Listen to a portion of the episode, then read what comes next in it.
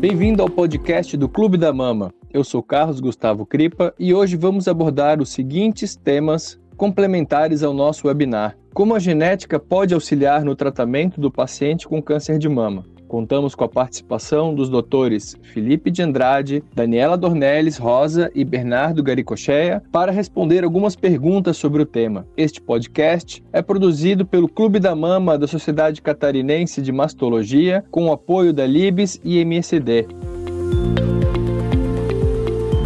A genética está cada vez mais inserida na prática clínica como ferramenta que auxilia médicos e pacientes nas tomadas de decisões e promete indicar novos rumos terapêuticos. A evolução tecnológica que permite crescente acesso aos dados genéticos também nos desafia a interpretação e aplicação desses novos conhecimentos que devem ser constantemente renovados. Tais fatos marcam o início de uma era da medicina da precisão, aonde a individualização dos casos será influenciada pelas informações genéticas que permeará as diversas etapas do tratamento do câncer de mama. Será que estamos preparados para lidar com os novos desafios estabelecidos e com os que ainda estão por vir? Nosso podcast está dividido em três episódios complementares, onde cada convidado responde uma pergunta pertinente ao tema.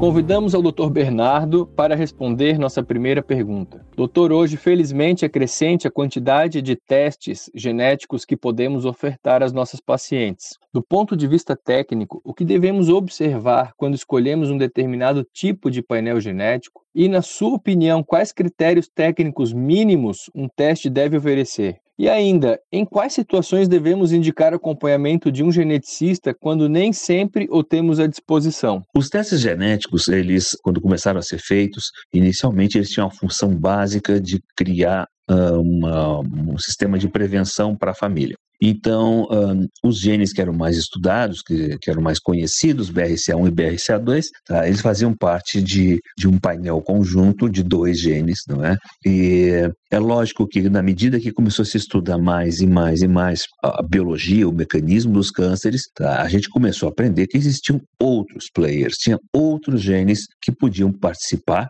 do risco, do aumento de risco de uma pessoa ter câncer de mama. Além disso, um outro fator muito importante apareceu apareceu no meio do caminho, que foi os medicamentos, as drogas que são capazes de poder neutralizar o efeito negativo de mutações de certos genes. Então, hoje, os testes genéticos, eles são usados não só para se identificar se o câncer de uma pessoa é hereditário, se ele é genético e, portanto, outros da família podem estar em risco, para indicar se uma pessoa que não tem câncer, mas que vem de uma história familiar muito forte de câncer, ela poderia ter esse gene e, portanto, portanto, ela deveria fazer medidas de prevenção que são especiais, uh, mas também para casos onde você planeja tratamentos uh, e esses tratamentos no, vão depender, claro, do tipo de mutação que o paciente tem. Então, a gente sabe hoje que se detectava em torno de 3% dos pacientes com câncer de mama, a 4,6% dos pacientes com câncer de mama, quando você selecionava muito bem esses casos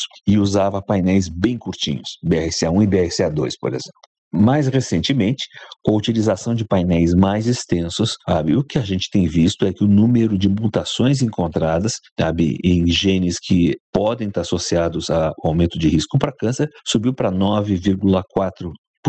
Então, Uh, eu aumentei, nós aumentamos a capacidade de detecção genética em três vezes quando a gente utiliza painéis extensos. Essa é a parte boa da história, porque esses exames custam praticamente o mesmo preço hoje do que um painel com dois genes, com BRCA1 e BRCA2.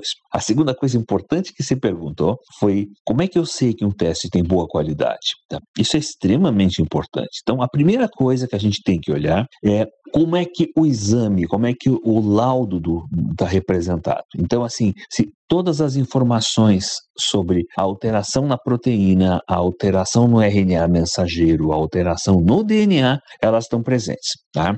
Então, isso tem que estar escrito no laudo do teste que se a variante em questão ela tem um risco maior de ser patogênica ou menor. A gente classifica isso no risco de cinco scores, né? Então, assim, uh, no score número 5, a, a, a, variante encontrada genética, ela é sem dúvida nenhuma patogênica. No 4 é provavelmente patogênica. No 3 é de significado incerto. E 2 e 1 um são benignas, tá?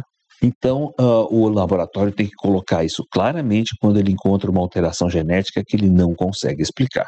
Finalmente, uh, é muito importante que vocês deem uma olhada quando recebem um exame de um paciente desses, sabe? Se existe informação sobre o número de leituras do, dos genes, tá? Então, assim, é, o número de leituras dos fragmentos sequenciados é muito importante e ele não deve ser uh, menor do que 100 a 200 vezes, tá? E a gente recomenda que pelo menos 50 vezes em alguns fragmentos, mas que o DNA inteiro seja lido pelo menos 100 a 200 vezes. Por que isso? Quanto mais um fragmento é lido, sabe, a gente chama isso de profundidade. Então, maior a profundidade da leitura do teste. E isso permite com que a gente utilize cálculos matemáticos para poder dizer se, além de mutações, esse paciente ou esse, esse fragmento do gene desse paciente apresenta também amplificações ou deleções, alterações no número de, de cópias do DNA. Isso é fundamental porque 13 a 15% de todos os danos no DNA, todas as mutações encontradas, são alterações alterações no número de cópias, tá? e que não são detectadas com facilidade só com sequenciamento. Finalmente, a última pergunta, né? Em que situação o geneticista deveria ser chamado? Bom, sempre que vocês encontrarem uma variante de significado incerto, ou uma mutação em um gene que vocês não conhecem, nunca ouviram falar, ou a situação que encontram uma mutação no indivíduo, né? Vocês não têm disponibilidade, não têm tempo, não têm para vai dar um trabalho enorme conversar com a família inteira, testar os outros membros da família, que teste você tem que fazer, sabe? Essas coisas todas, assim, é, seria interessante ter um profissional que fizesse isso tudo para vocês, tá? É muito fácil quando se encontra uma mutação num gene como o BRCA1 ou BRCA2, se tomar as decisões que existem já em guidelines. Mas quando a gente não, não sabe muito bem uh, se aquela variante ela é perigosa ou não, aí o geneticista entra na história. Eu acredito que é muito provável que no futuro próximo, assim, que essas duas especialidades estejam muito próximas. Se você mora em um lugar onde o acesso a um geneticista é muito difícil, uma das situações, uma das soluções que vocês podem ter é ligar para o laboratório que emitiu o exame e pedir para eles se é possível uh, que eles, eles te ajudarem um pouco mais com a informação que você tem em dúvida. A outra coisa que vocês podem fazer é entrar em contato com colegas de outros lugares, já que a telemedicina hoje é permitida livremente para esse tipo de acesso, né, especialmente se for médico a médico, sabe? E uh, o próprio paciente pode também consultar um oncogeneticista à distância, hoje sem problemas, tá? Essas seriam as saídas a mais curto prazo que eu consigo imaginar mais fáceis. Obrigado. Agradecemos a participação do Dr. Bernardo e convidamos a todos a acompanharem as partes 2 e 3 complementares. Fique conosco.